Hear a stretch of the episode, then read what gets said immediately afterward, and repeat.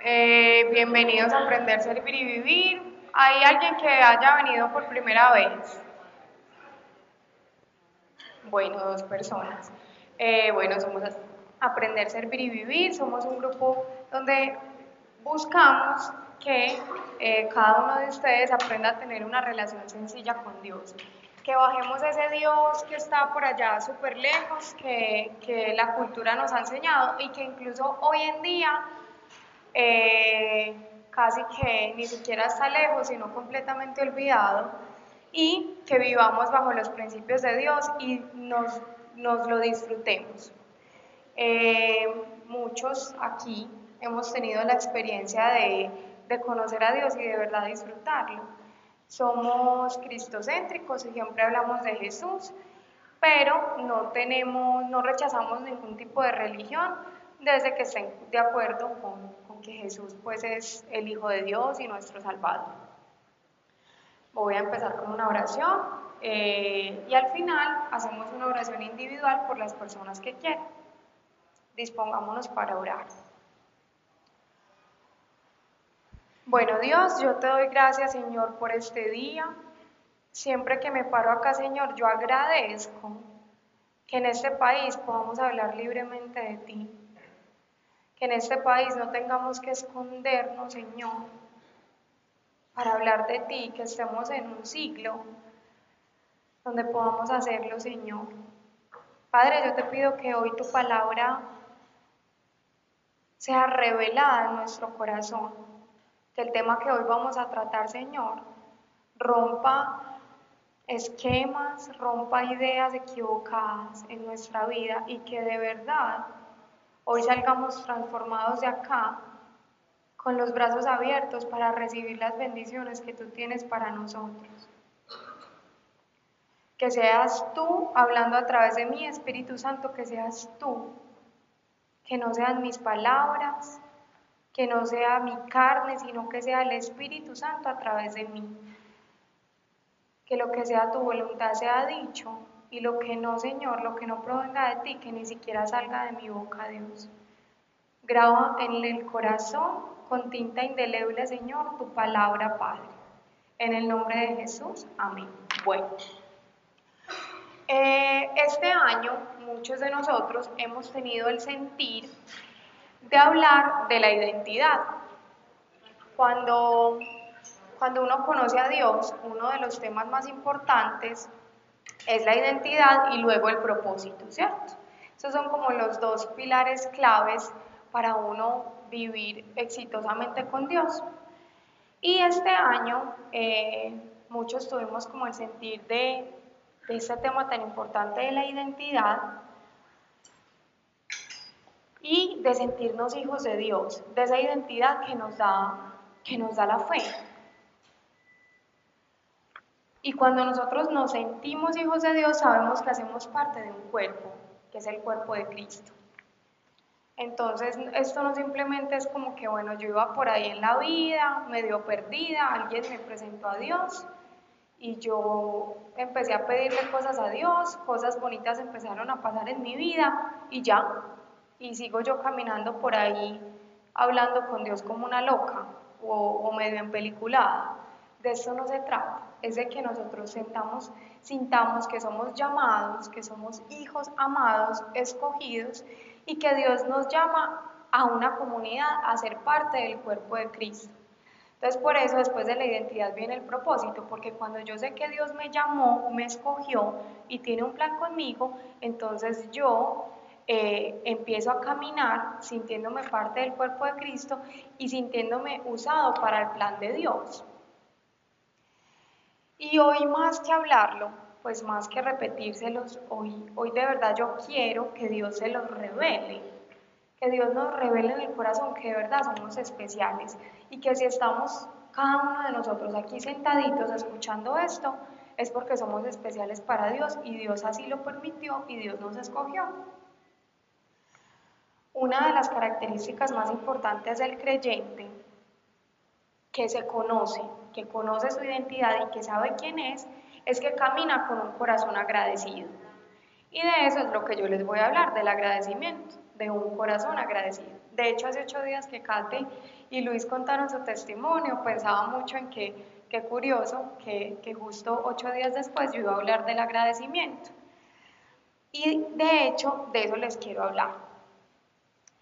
El apóstol Pablo escribió en el, Nuevo Testamento 46 veces aproximadamente acerca del agradecimiento acerca de esa actitud del cristiano, de esa actitud de agradecimiento del cristiano. Y en el Antiguo Testamento pues se habla muchísimo, incluso era una ley de Dios, la acción de gracias. Entonces Dios les pedía al pueblo que hicieran un sacrificio de acción de gracias, así se llamaba, para que el pueblo siempre recordara quién era Dios y lo que había hecho Dios con, con el pueblo.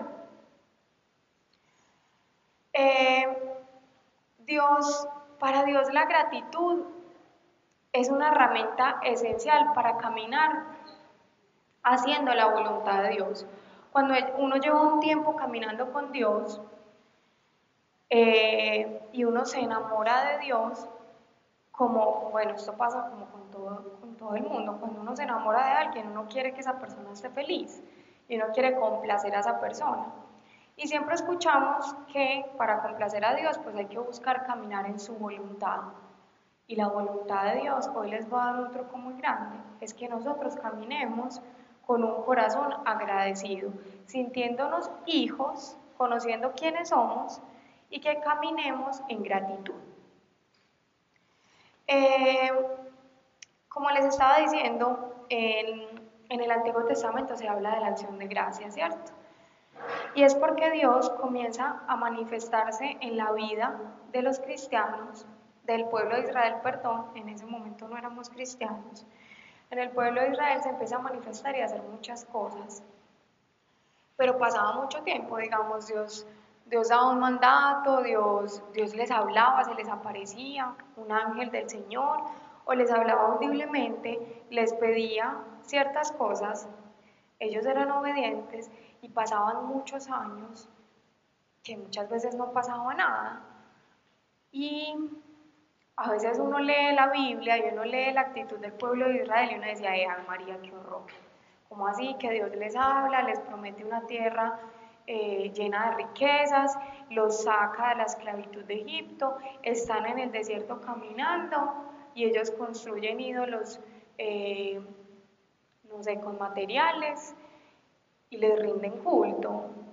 Eh, pero claro, es que pasaba mucho tiempo sin ellos, casi generaciones sin ellos volver a escuchar a Dios. Entonces, Dios pide, cuando se escribe la ley, Dios les dice que hagan sacrificios de acción de gracias y les dicta incluso qué hacer para esa acción de gracias. Y desde ahí viene un truco muy importante y es que cuando yo me mantengo agradecido, yo recuerdo, o sea, es muy fácil estar agradecido ya, en este momento, con la situación que hoy se presenta. Pero el truco para uno vivir bajo la voluntad de Dios es poder estar agradecido como potencialmente por todo lo que ha hecho Dios en nuestra vida. Y eso era lo que Dios le pedía al pueblo de Israel que hiciera, que recordara cada aspecto de la vida en la cual Dios había sido bueno con el pueblo de Israel y, les pedía que hicieran estos sacrificios de acción de gracias. Eh, ¿Y qué es? ¿Qué era el sacrificio de acción de gracias? Básicamente era darle a Dios adoración, sacrificios y alabanza. En esa época, pues el sacrificio era el cordero, era o la paloma, pues si no se tenían muchos recursos, y era alabarlo. Y en el Antiguo Testamento, sobre todo en los Salmos, habla mucho de esa, de esa actitud de alabanza, de cánticos, de, de hablarle con ternura a Dios y, de agradecerle. Bueno, yo les hablaba, ya les he dicho, que la voluntad de Dios es que nosotros caminemos con un corazón agradecido. Y en Primera de Tesalonicenses 5:18 dice, Dad gracias en todo, porque esta es la voluntad de Dios en Cristo Jesús para con vosotros. Yo muchos años, yo conocí a Dios y bueno, yo escuchaba prédicas, leía la Biblia y cuando yo me enfrentaba como a situaciones difíciles de mi vida, yo siempre preguntaba, ¿cuál es la voluntad de Dios en esto? Pero ¿cuál es la voluntad de Dios? ¿Cuál es la voluntad de Dios con mi vida? Yo quiero hacer la voluntad de Dios, pero ¿cuál es la voluntad de Dios? Y hoy yo les voy a responder a quienes también se han hecho esa pregunta. Es dar gracias en todo.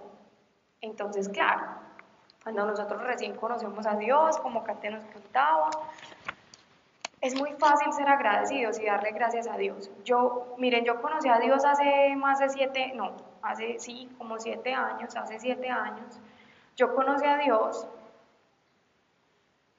y yo, yo tenía un sinsentido muy grande en mi vida y un vacío muy grande. Yo tenía una vida muy desordenada y tenía como todo resuelto en la vida, pero yo no era feliz. Yo me había metido como en pequeños dramas y yo vivía de drama en drama y bueno, relaciones tormentosas, muchas cosas.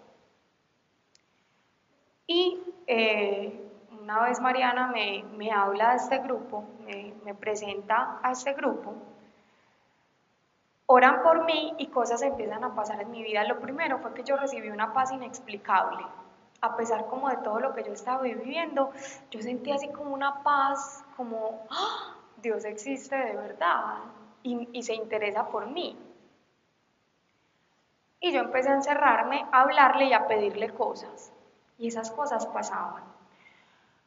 Yo había intentado muchos años dejar de fumar y no era capaz. Y un día yo, salimos del grupo y yo le dije a alguien, yo, eh, yo quiero que Dios me ayude a dejar el cigarrillo.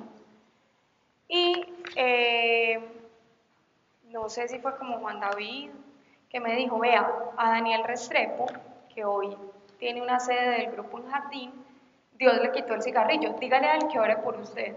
Yo, ah, listo, fui. O sea, yo me fumaba media cajetilla diaria. Incluso yo necesitaba fumarme un cigarrillo para poder entrar al baño, pues mi cuerpo era completamente dependiente.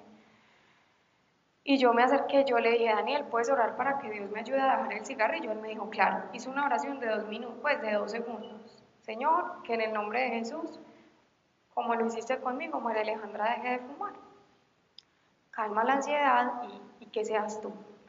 Ya, eso pues era, en esa época era un jueves en la noche, pues era un jueves. Y ya, yo llegué a mi casa, me acosté. Al otro día me levanté, hice un montón de cosas y cuando era el mediodía yo dije, ¡Ah! yo no he fumado. Y pasó un día, dos días, tres días y han pasado que seis años y yo nunca volví a fumar, ni sentir la necesidad, ni absolutamente nada. Entonces, claro, cuando uno está en esta etapa de enamoramiento, cuando uno empieza a conocer a Dios y se atreve, como yo tuve una, una maestra que era Mariana, Mariana me, me, hablaba mucho y yo me acordaba mucho de Kate hace ocho días que nos contó su historia, porque esto es de atreverse, es de vení, el martes en el grupo hablaron de esto, yo me voy a atrever. Y yo hacía eso, yo llegaba y me encerraba en mi casa y hablaba con Dios y cosas muy bonitas empezaron a pasar. Pero lo más grande que pasó, yo les hablo mucho, pues ahorita les mencioné el tema de la revelación, fue que yo empecé a ir a clases de Biblia y estábamos, pues imagínense, hace siete años estábamos eh, en el libro del de, Evangelio de Mateo y en una de las clases estaban hablando de la crucifixión de Jesús.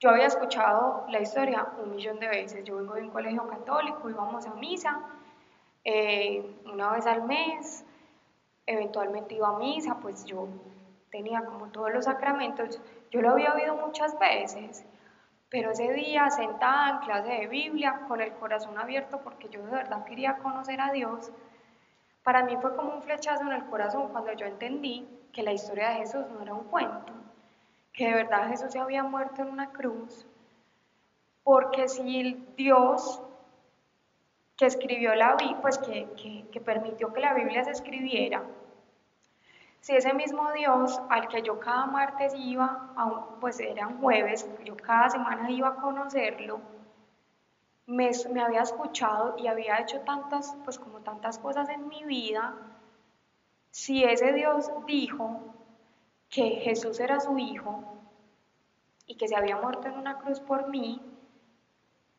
yo dije, eso tiene que ser verdad. Pero yo decía, ¿cómo hago para que eso que parece un cuento, yo de verdad lo sienta? Y ese día yo con mi corazón muy abierto, cuando yo escuché otra vez esa lectura del Evangelio de Mateo, de la crucifixión, yo no sé qué pasó en mí, yo es como si me hubiera literal caído una flecha al corazón y yo empecé a llorar y a llorar y a llorar.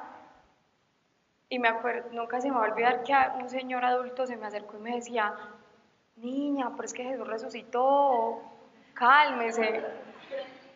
Y yo le decía, pues y yo decía, no, es que yo no entiendo este llanto, pero era el llanto de la revelación. Entonces, miren, a partir de ese momento yo me sentí hija, ¿cierto? Entonces, cuando uno se siente hijo, cuando uno siente que esto no es un cuento bonito, sino que esto es verdad, yo puedo caminar con un corazón agradecido. Y, pero yo les decía, cuando empiezan a, pasar cosas muy bonitas en la vida, es súper fácil estar agradecido. Entonces, pues claro, Dios me había dejado el cigarrillo, yo tenía una relación súper tormentosa y yo le dije a Dios que me ayudara a terminar con esta relación y Dios me ayudó. Yo tomo la decisión y yo no sentí como ese dolor tan horrible, ese vacío, esa necesidad de siempre estar con una pareja. Yo empiezo a caminar con Dios y, pasó algo súper bonito, era que yo me sentía muy mal conmigo misma, me había descuidado muchos años y yo empiezo a, enamorarme de mí misma, a descubrir que me gusta, a, empiezo a hacer ejercicio, a comer saludablemente, a mirarme en un espejo y a verme bonita. Y yo dije, todo esto lo permitió Dios. Y yo empiezo como en esa época de enamorarme con Dios. Yo recuerdo que yo había estado seis años en una relación muy difícil, entonces yo no tenía amigos, había terminado con esa relación y a mí no me sonaba el celular para nada, ni me llegaba un mensaje. A mí me daba risa porque yo me iba para la universidad y miraba por la tarde, eran las 4 de la tarde, y no había entrado absolutamente ni un mensaje ni una llamada, pero no me importaba. Pues lo, yo, lo que yo pensé que era como lo más grave del mundo, yo decía, ay, no me importa, porque yo me iba, yo me iba al carro, yo le daba gracias a Dios, y yo escuchaba una prédica, escuchaba una canción de Dios, y yo caminaba con un corazón agradecido, pero claro, en esa época era muy fácil. Eh, en Efesios 5:20 dice, dando gracias siempre y por todo a Dios Padre, en nombre de nuestro Señor Jesucristo. Eh, Efesios, eh, este, este libro de la Biblia, habla muchísimo de la identidad. Casi que esos primeros cuatro capítulos, eh, eh, el, apóstol Pablo, que fue quien escribió el libro, les habla a la iglesia de Éfeso y les dice cuál es la identidad de alguien que conoce a Dios y que recibe a Jesús. Entonces, son cuatro capítulos hablando pues como de, de la identidad y después eh, el apóstol Pablo dice esto, dando gracias siempre y por todo a Dios, en nombre de nuestro Señor Jesucristo. Entonces, bueno, resulta que mi abuela es hermosa cuando ella, tiene una fe súper linda a su manera, pues muy desde, la religiosidad, pero tiene una relación muy linda con Dios. De hecho, ha tenido una vida muy, muy difícil, pero pues ahí uno la ve como un roble y uno entiende que es porque ha tenido una relación súper linda con Dios. Y ella toda la vida me decía, entonces yo le decía a mi abuelita, tengo un dolor de cabeza.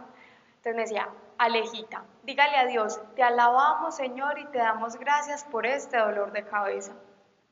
Y yo era como, mi abuela está loca, pues tan charro. Y funcionaba, pues, y yo era como, ah, bueno. Y cuando yo conocí a Dios, una vez escuché eso, Dele a Dios gracias por todo y verá que todo se resuelve. Entonces yo pensé que era como una muletilla, pues una cosa como que uno hacía y era como una consecuencia, pero algo que uno hacía como inconscientemente. Pero a mí no me funcionaba en la fe, pues como en ciertas cosas ya como más trascendentales, a mí no me funcionaba. Y yo le decía, ¿será que es que yo le tengo que dar gracias a Dios por lo que hoy me frustra y no entiendo? ¿O será que es mejor que yo me acerque con un corazón abierto y le haga una pataleta a Dios? Y me pasó este año. Pues esto es una historia súper boba, pues, pero de verdad hice una pataleta. Em, bueno, yo he contado mucho esta historia. Eh, Andrés me propuso matrimonio. Eh, comenzamos a planear el matrimonio. Yo tenía un trabajo súper chévere. Planeamos todo, faltando ocho días para nuestro matrimonio. A mí me echan del trabajo. Eh, nos, nos, casamos, nos vamos de luna de miel, quedamos en embarazo llegamos súper en embarazo y bueno, y yo pues Dios me había formado mucho, yo entendía que los ingresos de mi esposo eran mis ingresos porque éramos uno solo, somos uno solo, somos uno solo en espíritu y Dios no ve como, ay Andrés y María Alejandra, no, Andrés nos ve como uno solo en el espíritu, ¿cierto? Y eso aplica a todas las áreas de la vida. Entonces mis suegros son como mis papás, mis papás son como los papás de mi esposo, nuestros hijos son nuestros hijos, mm, la casa que compartimos es, es, es, de nosotros y por eso cuando uno de verdad sabe la implicación que tiene espiritualmente, pues uno no se pone con bobadas de que esto es mío, esto es tuyo, no me lo cojas, pedime permiso, o es que mi esposo es muy rico, pero yo no, no, pues es que somos uno en espíritu. Y nosotros nos casamos con esa conciencia. Para mí no fue difícil, pero a pesar de eso, digamos que, que Dios nos ha bendecido mucho atrás del empleo de mi esposo, pero también me ha bendecido mucho a mí por otras partes. O sea, literalmente Dios me mandaba plata de lados, de partes inesperadas. Y para mí era muy bonito. Yo les, yo creo que la última charla que, en la que yo participé les hablábamos del dinero y yo soy loca, me encanta sembrar, ofrendar, como todas esas cosas de temas de dinero que producen, ¿cierto? Entonces yo estaba pues deleitándome eh, recibiendo eso, entonces yo dije, claro, la plata que me entre por fuera pues de, mi esposo, yo la voy a ahorrar para darle sorpresas o tener detalles con él, porque eso era como que lo que más me hacía falta. Que yo le decía, Dios, somos uno solo, el dinero de Andrés es mi dinero, pero qué tan pelle yo decirle como, ay, ve, pues saquemos esta plática para yo darte un regalo, o yo tener una sorpresa, o yo decía, le saco plata de la billetera, pues yo decía, no, no soy capaz, no puedo, yo necesito Dios que vos por otro lado me des esa plata porque yo quiero que ese factor sorpresa, que para mí siempre ha sido tan importante, siempre permanezca, ¿cierto? Y Dios divino, o sea, en serio que en, momentos muy especiales eh, de la vida yo había podido darle sorpresas a mi esposo.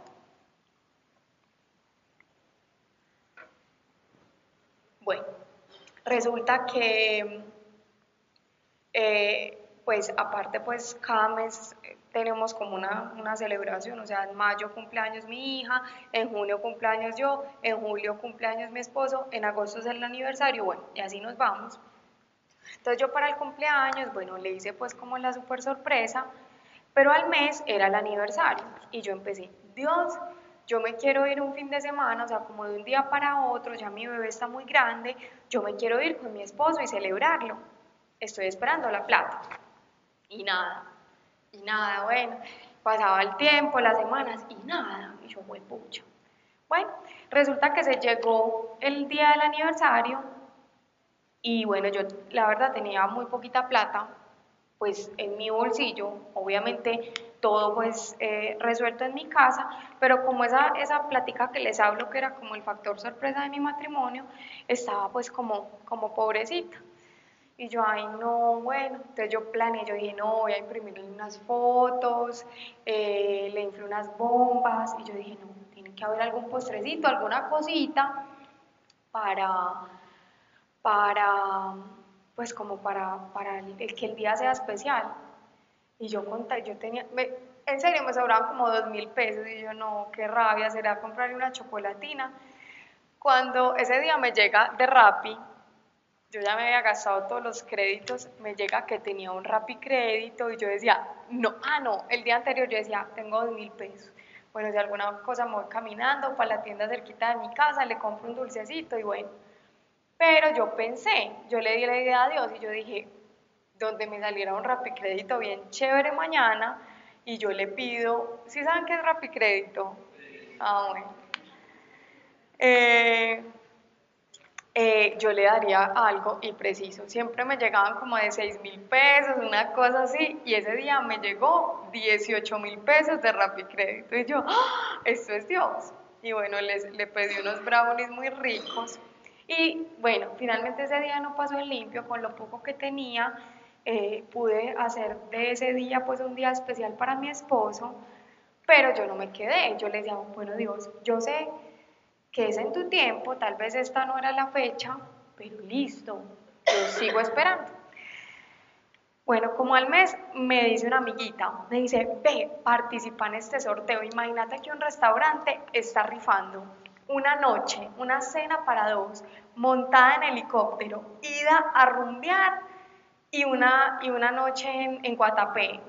Y yo decía, eso, eso es lo que yo necesitaba. Bueno, de cumpleaños, eh, del cumpleaños de Andrés, habíamos salido a, ese lugar donde estaban rifando. Entonces yo decía, no, yo sé que el lugarcito es sano, va a ser súper bacano para los dos. Y empecé con una fe, cualcate. No, yo iba a empezar a empacar, yo decía, me pongo esto, me pongo lo otro, me voy a ganar eso. Entonces decía, esta semana estaremos rifando el sorteo, ta, ta, ta. Y era súper chévere porque decía, etiquete a su amor eterno y solo una vez.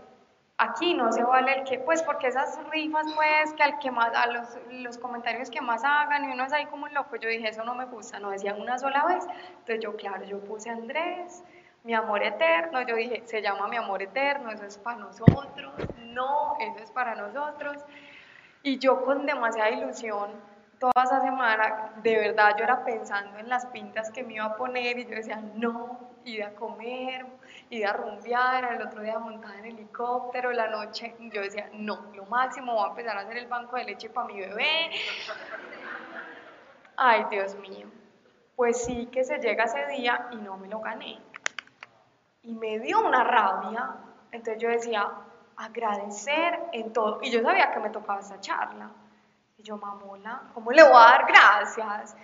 Si no ha llegado, si me ilusioné, yo le decía, Dios me ilusioné, juré que me lo iba a ganar vos, ¿por qué no me dijiste en la cara que no? Pues qué rabia, en serio qué rabia. Entonces, incluso como que ese día le dije eso y no le volví a hablar. Y yo, y yo decía, pues pucha, no es fácil. Pues cuando, cuando uno cuando uno, además porque es que yo estoy acostumbrada, o sea, les voy a hablar de mi nivel de relación con Dios. Yo un día me senté, le dije, Dios, yo quiero un hombre, yo ya no quiero conocer más hombres, yo quiero un hombre responsable, trabajador, que le guste lo bueno.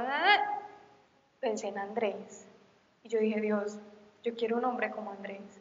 A los dos días Andrés me habla, empezamos a hablar, nos hacemos amigos, nos hicimos novios y nos casamos. Yo un día me bajo de un carro y le una camioneta y le digo a Dios, Dios, yo quiero ese carro, me gusta. Esa camioneta me gusta, la manejé, es como chévere, el tamaño es perfecto, lo quiero. Andrés y yo nos casamos, eh, era de, una, de, un familiar de Andrés, ese familiar estaba en, una, en un momento donde necesitaba liquidez económica, no la tenía y nos dice, ¿saben qué? Yo sé que ustedes se casaron y no tienen carro, denme 6 millones de pesos y quédense con ese carro.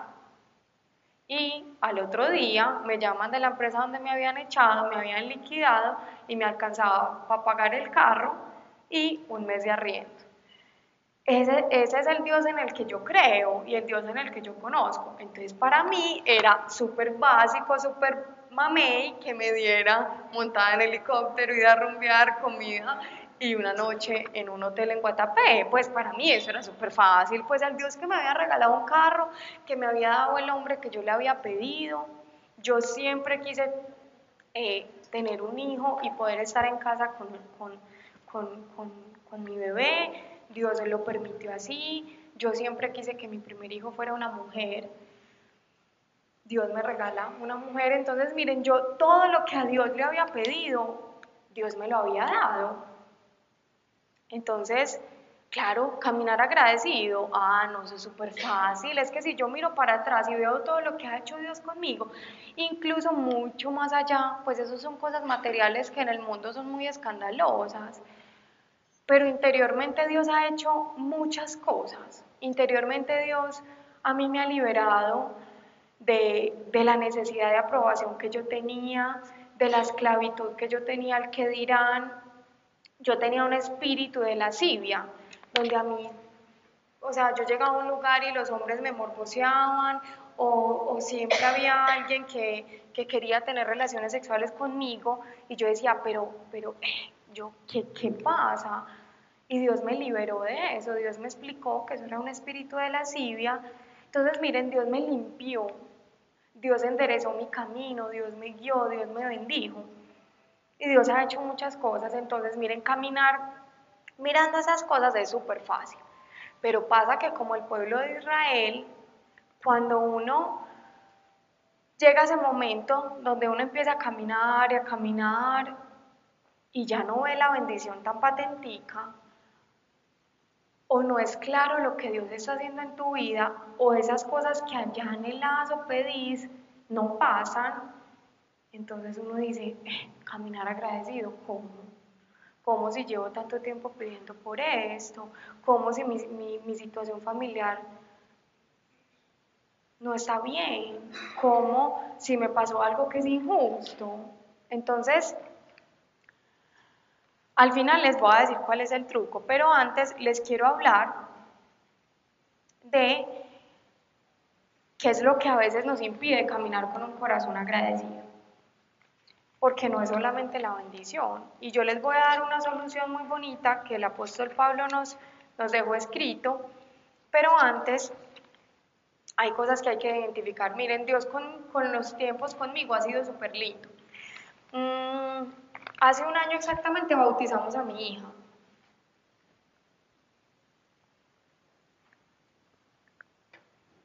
Y hace un año empezó a crecer en mí como un rencor silencioso. Entonces, miren, una de las cosas, ya les voy a contar, pero una de las cosas que nos impide caminar con un corazón agradecido es la falta de perdón. Entonces, cuando nosotros nos sentimos incapaces de perdonar, nos empezamos a estancar.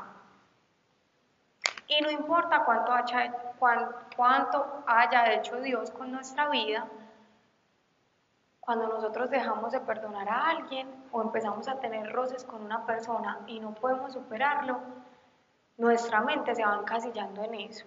¿Les ha pasado?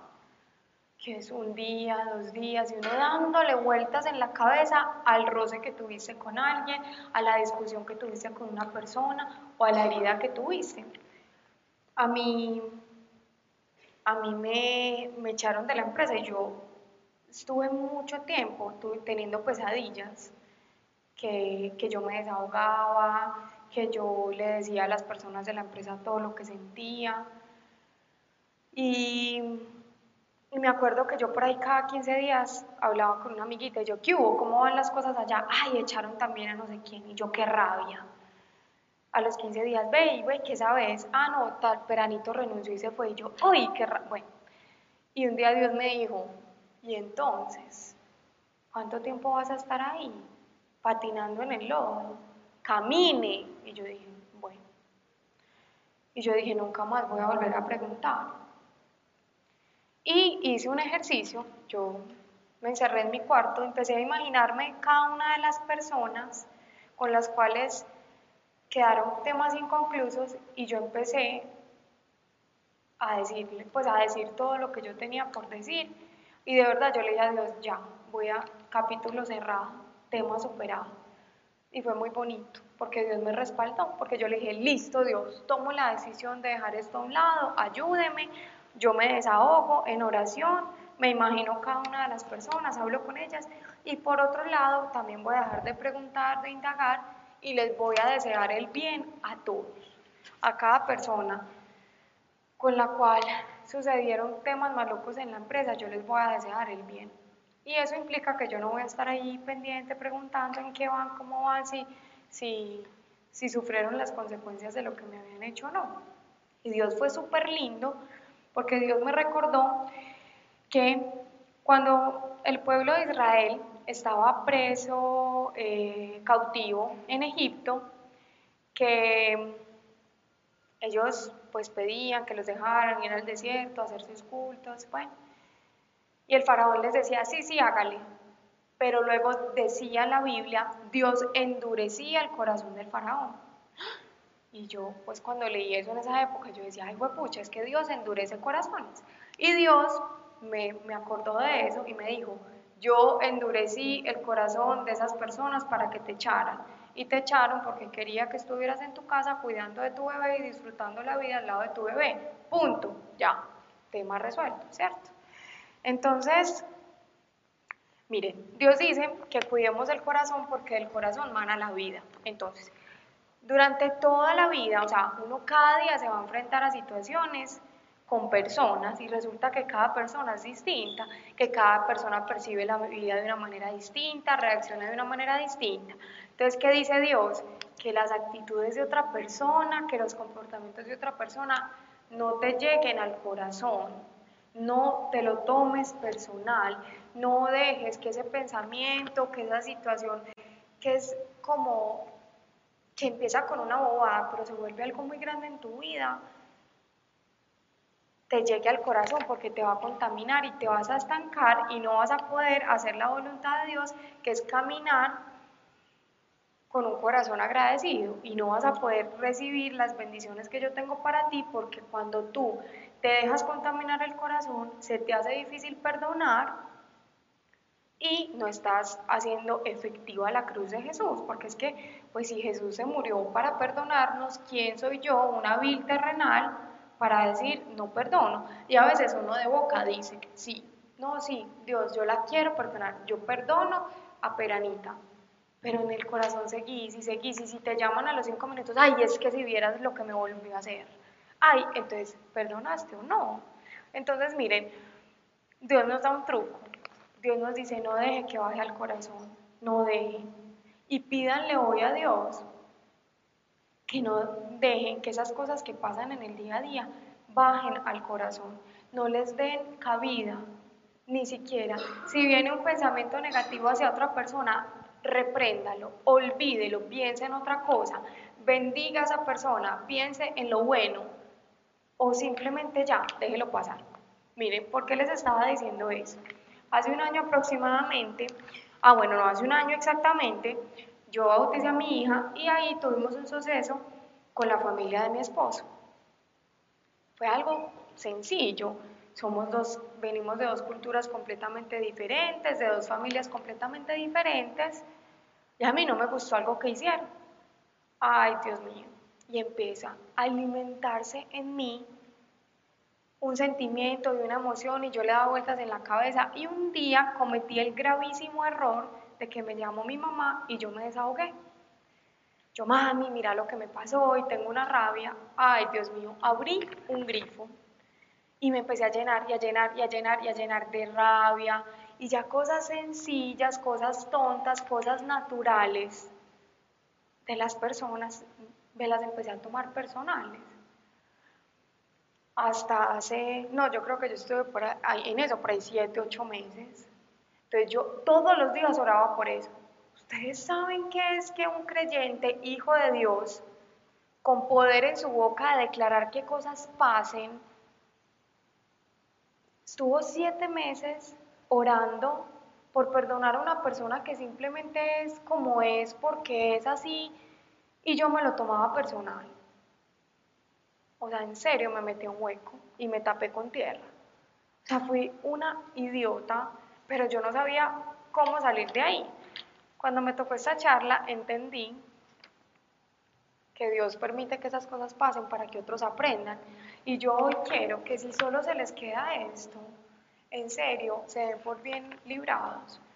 No dejen que los comportamientos de las personas, que los hacen naturales, que a veces ni siquiera tienen que ver con ustedes, bajen al corazón y los contaminen. Nosotros somos, estamos llenos de potencial espiritual.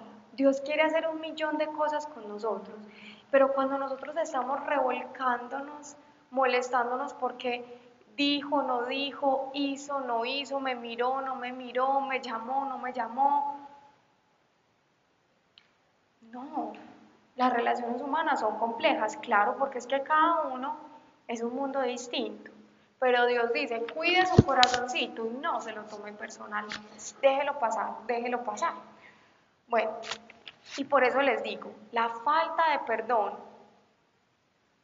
nos impide caminar con un corazón agradecido. No vale la pena. En serio, yo lloraba, pues yo me levantaba, yo le decía a Dios, no he hecho sino pensar en esa persona y estoy aquí revolcándome y atormentándome, qué boba.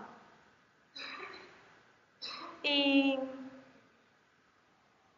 y bueno, yo ni siquiera, o sea, hice muchas cosas, Dios me mostró, hay muchas cosas que hay detrás de la falta de perdón. Entonces, yo hice como todos los pasos sabidos y por haber, yo le dije, bueno, el poder del mundo interior, fue una charla que dimos acá muy interesante.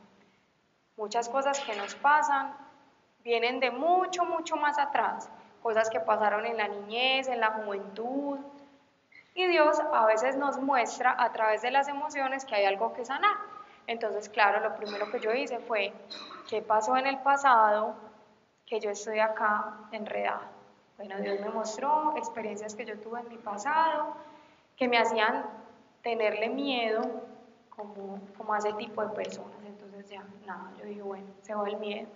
Pero sobre todo lo que Dios me reveló es que yo tenía mucho temor de que las decisiones, o sea, como que Andrés no dejara a un lado la casa, ¿me entienden?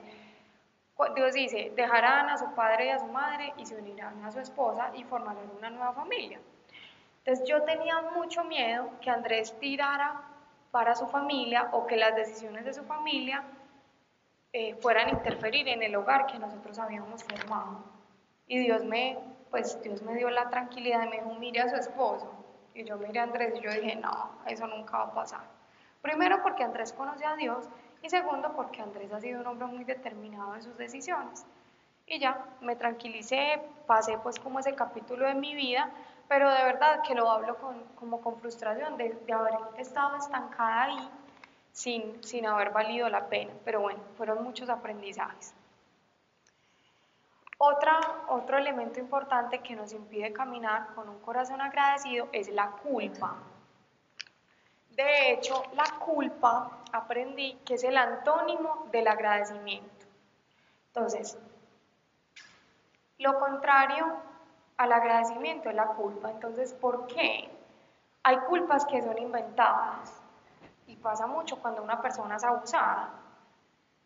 Una persona que es abusada sexual, verbalmente, suele vivir lleno de culpa por algo que simplemente no hizo, ni siquiera provocó.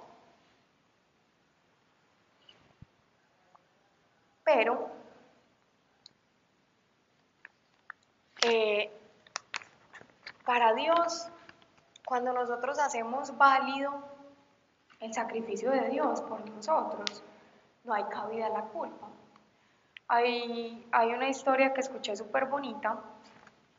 Había un pastor, no, era un sacerdote, que hablaba mucho de, un error que había cometido cuando estaba como, como eh, ¿cómo se llama?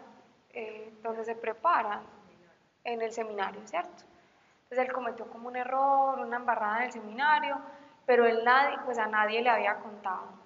Y llegó una vez una, una mujer eh, que empezó súper empeliculada con Dios y contaba que eh, Dios, Dios le daba como, como profecía a esta, mujer.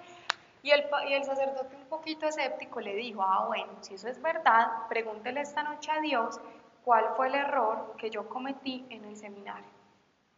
Bueno, la, muchacha se fue, oró, y al otro día llegó donde el sacerdote y le dijo, ¿sabe qué me dijo Dios?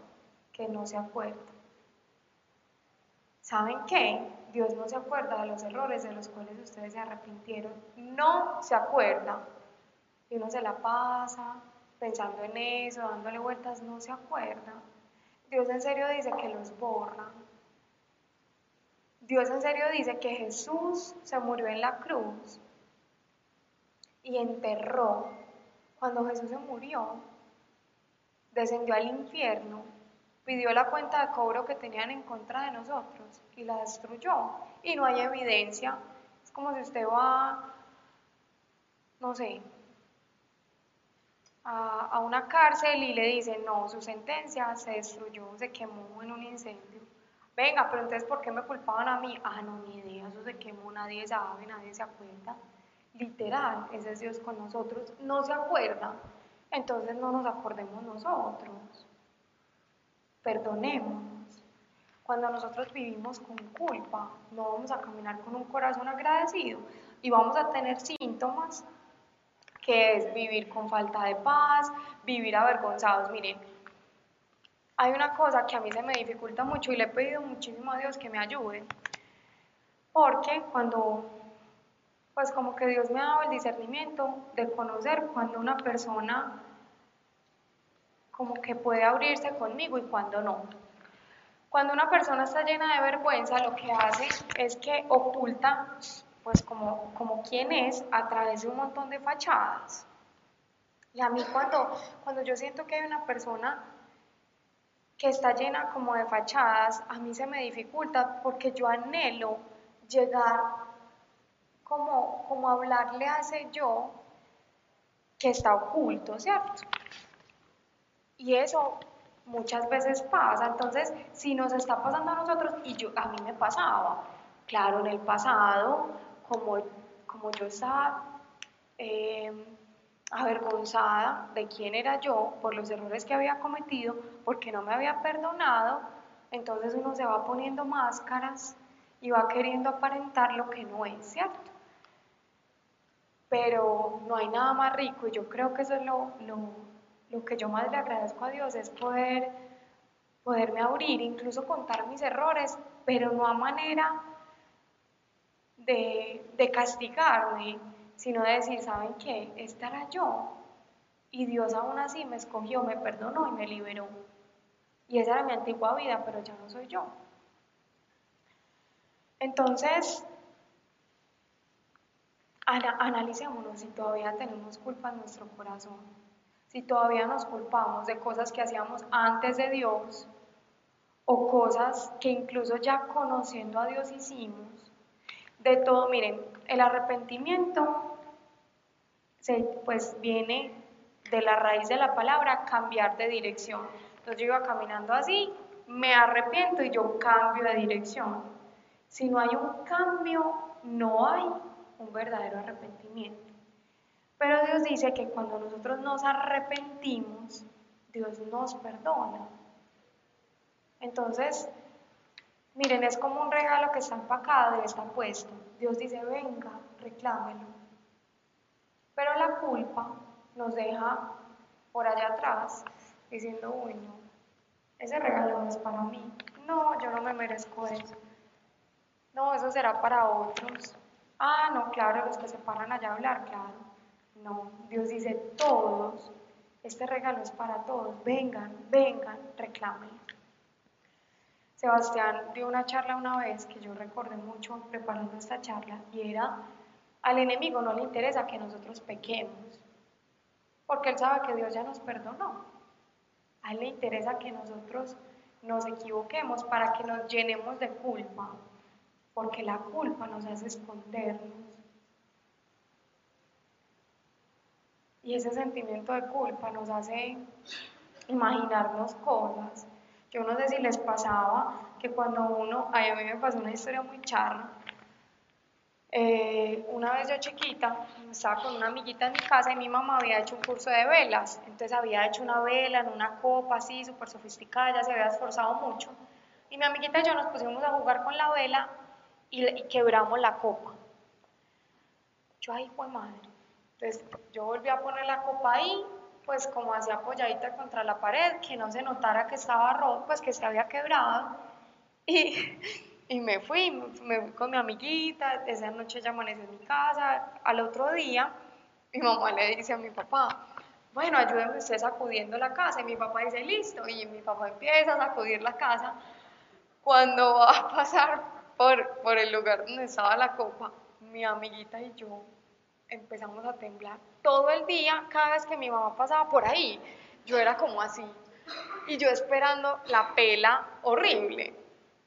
Y esa actitud de estar como, como a la defensiva es lo que nos lleva a la culpa. Finalmente, ¿qué pasó? Que mi papá movió y dijo, Luzma, dañé esta vela, mira, la dañé. Y mi amiguita y yo nos morimos de la risa. Yo creo que hasta hoy, mentiras, hace unos años creo que le confesé a mi mamá que no fue mi papá, sino que fui yo. Pero, pero esa es la culpa, ese sentimiento de estar como así, de, ay, pasó, ay, va para la, va para la sala, ay, Dios mío, no está en la cocina. Y eso nos impide disfrutar la vida. Dios ya nos perdonó, Incluso si en este momento, miren, cuando uno se llena de culpa la sigue embarrando porque no vale la pena salir de ahí. Pero yo les digo, vale la pena.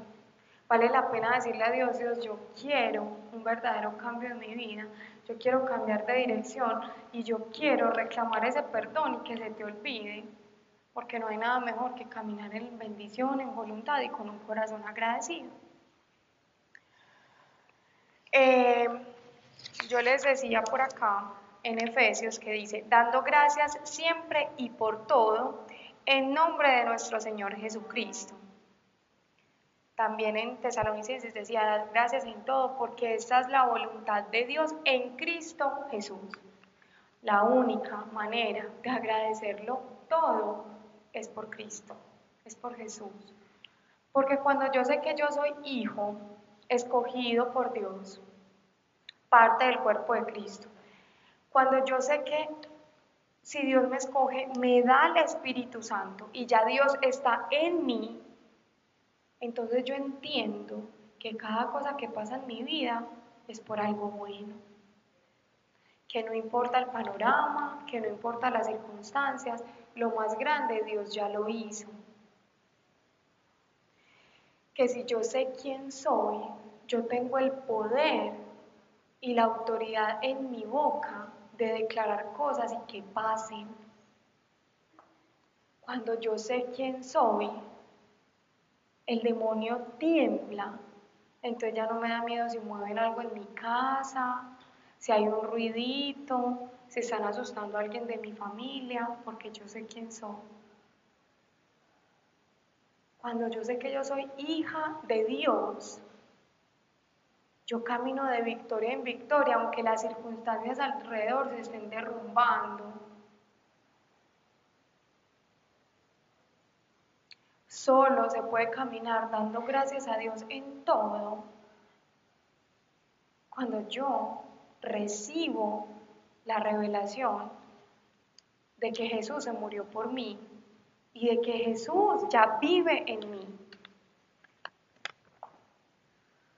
Miren, Dios escogió hacerse humano, hacerse Jesús, vivir en la tierra con las necesidades de un ser humano, con hambre, con frío, con sueño, niñez. Ustedes se imaginan Dios Todopoderoso haber sido bebé y no poder hablar y tener que llorar y quemarse la nalguita. Pues imagínense Dios Todopoderoso, ahí se nota que soy muy mamá primeriza. Eh, ¿Y saben por qué lo hizo?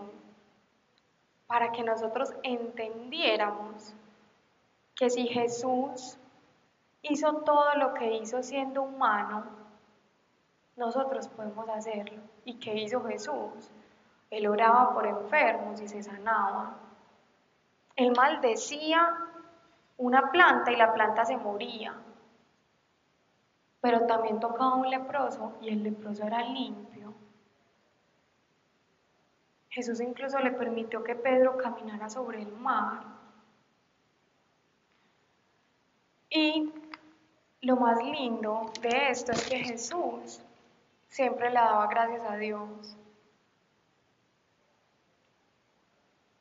Jesús, miren en los evangelios, casi que siempre que Jesús iba a intervenir, lo primero que hacía Jesús es que le decía, Padre, te doy gracias porque me escuchas.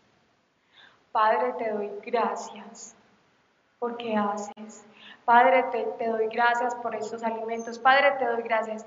Y miren, Jesús tuvo una vida muy atareada, o sea, él se levantaba, multitudes lo perseguían, para que pues hiciera cosas bonitas, pero entonces también tenía que, salir de lugares porque, porque lo buscaban para apedrearlo y, aún así Jesús siempre dio gracias. Yo creo que Jesús tuvo tres años de, mucho voleo, ni siquiera podía descansar y él siempre, siempre, incluso en la cruz, estuvo agradecido. Si Jesús lo hizo, nosotros también, pero la única manera de hacerlo es llenarnos de Dios, es recibir el Espíritu Santo. Si alguno de ustedes siente que no tiene el Espíritu Santo, si alguno de ustedes todavía les parece que el cuento de Jesús es un cuento, vamos a orar para que Dios nos revele y la vida nos cambie. Pero miren, caminar en la voluntad de Dios con un corazón agradecido nos va a hacer que seamos flechas veloces. Dios no quiere que nosotros estemos patinando. Miren, la salvación es por fe, ¿cierto? Entonces yo digo, ay, no, sí, yo creo en Jesús, Jesús se murió por mí, Dios me ama, me voy a salvar.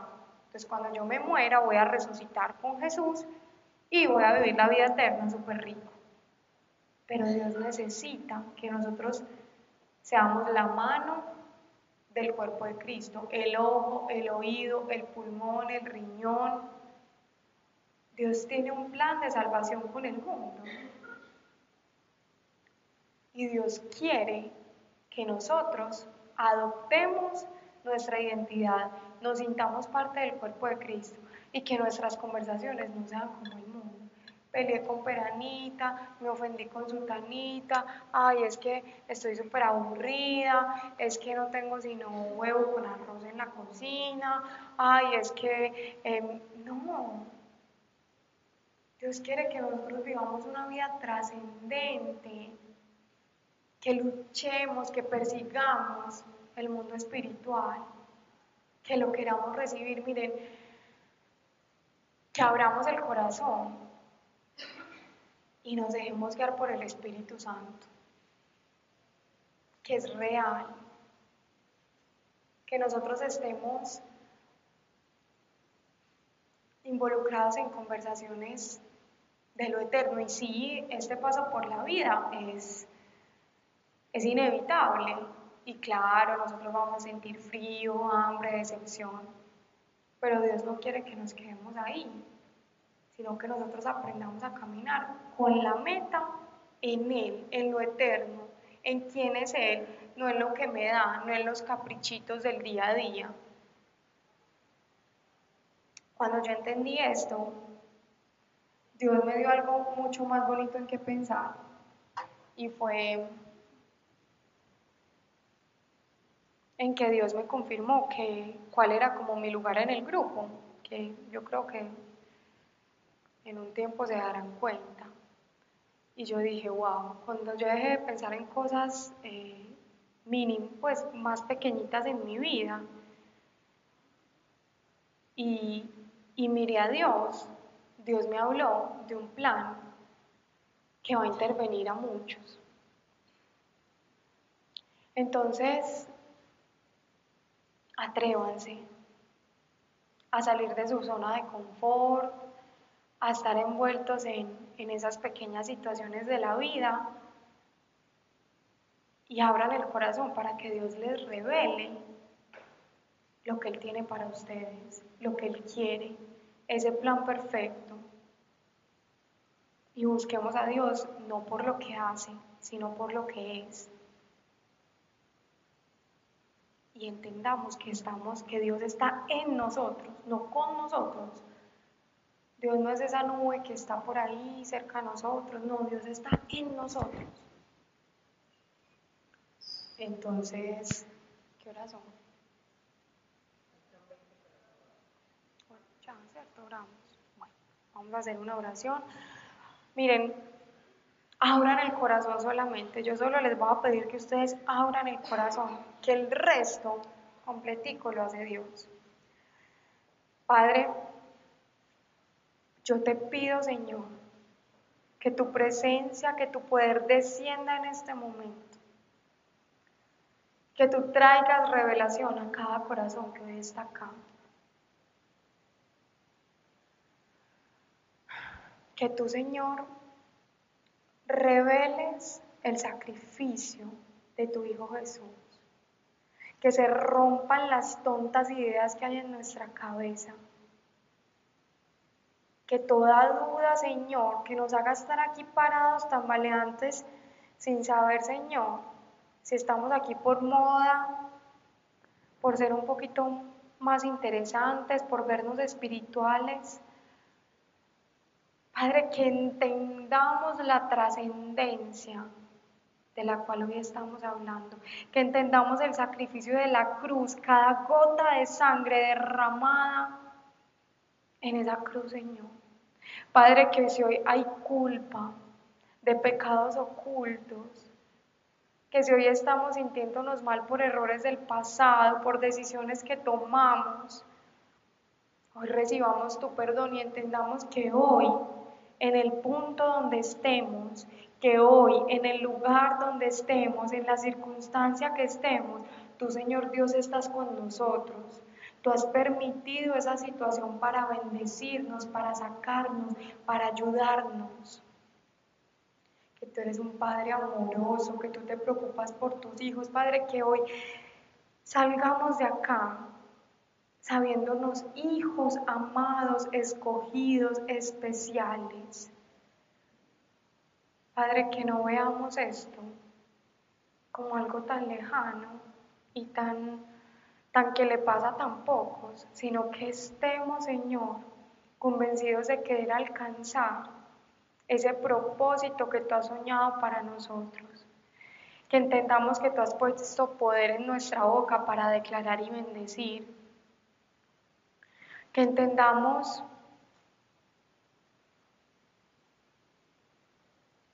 que nosotros, Señor, somos vasijas llenas de ti. Señor, que nosotros podemos caminar en una dimensión espiritual. Que si nuestra mente, Señor, hoy no puede dimensionarlo, Seas tú, Dios, hoy revelando al corazón. Yo declaro que tu revelación llega, nos quebranta y nos transforma. Que las circunstancias no puedan pesar más en nuestra vida. Que los deseos de la carne no nos agobien más. Sino, Señor, que hoy podamos salir pensando en lo eterno en el plan que tú tienes con nosotros y que las pequeñas preocupaciones del día a día, que a veces parecen tan grandes, podamos entender que tú estás acá. Gracias Dios, porque no nos tratas como niños caprichosos, que hacemos pataleta por un dulce, porque hoy queremos ser hijos adultos que te siguen responsables del plan de salvación, coayudadores contigo, Señor, guiados por ti. Padre, yo todo esto lo pido y lo declaro en el nombre de Jesús. Amén. ¿Tienen dudas, preguntas, inquietudes?